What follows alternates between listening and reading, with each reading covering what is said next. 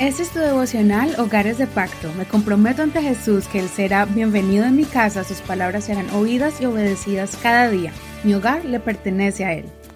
Agosto 7. Un miembro poderoso para el bien o el mal. Santiago capítulo 3, verso 1 al 12, versión Reina Valera actualizada 2015. Hermanos míos, no se hagan muchos maestros, sabiendo que recibiremos juicio más riguroso, porque todos ofendemos en muchas cosas. Si alguno no ofende en palabra, este es hombre cabal, capaz también de refrenar al cuerpo entero. He aquí ponemos freno en la boca de los caballos, para que nos obedezcan, y dirigimos también su cuerpo entero. Consideren también los barcos, aunque son tan grandes y son llevados por impetuosos vientos, son dirigidos con un timón muy pequeño a donde quiera, según el antojo de del que los conduce.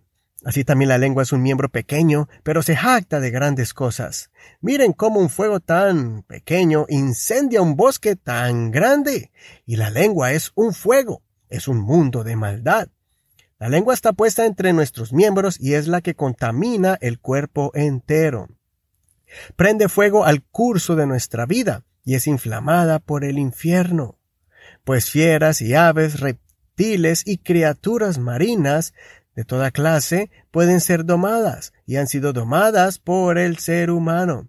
Pero ningún hombre puede domar su lengua, porque es un mal incontrolable, lleno de veneno mortal.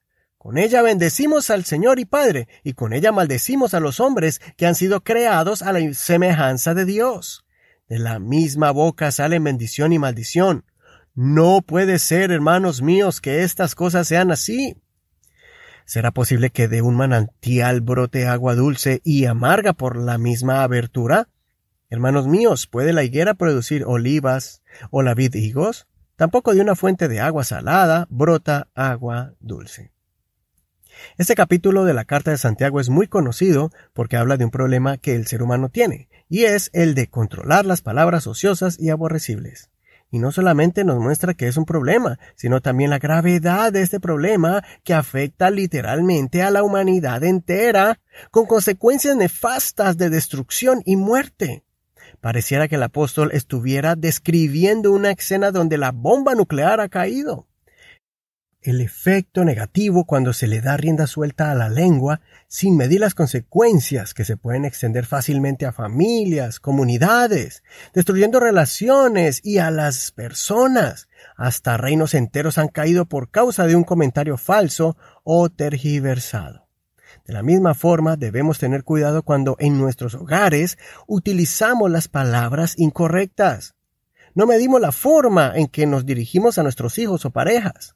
No nos damos cuenta que, a medida que pasa el tiempo, se van acumulando las heridas por las asperezas y palabras ofensivas que usamos contra los miembros de nuestra familia, y cuando llega el tiempo donde ya no se soporta más, explotan con reacciones de frustración y odio, y se toman decisiones dolorosas donde existe la separación después de una pelea.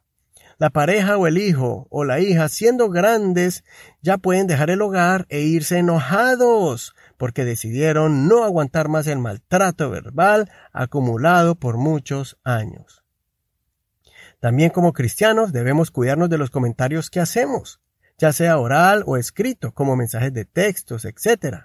O a los que les prestamos atención cuando alguien nos quiere contar algo negativo de otra persona con la intención de desanimarnos.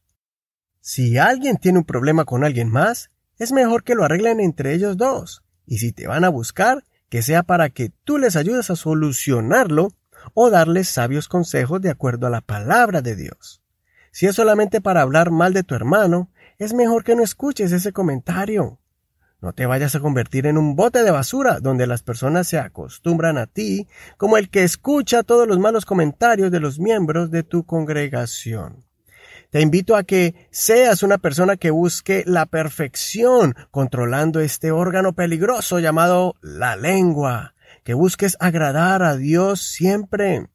Recuerda que Jesús nos invita a que seamos cabales, perfectos como nuestro Padre Celestial que es perfecto, o sea, alejados del mal, con honradez, con pureza, con rectitud, con amor, con compasión. Soy tu amigo Eduardo Rodríguez. Que el Señor escuche tu oración y te ayude a ser cabal y perfecto. Gracias por compartir este tu devocional preferido, Hogares de Pacto, y recuerda que nos puedes escuchar en cualquier plataforma de audio como Spotify, Google Podcast, Apple Podcast, iHeartRadio y muchos más.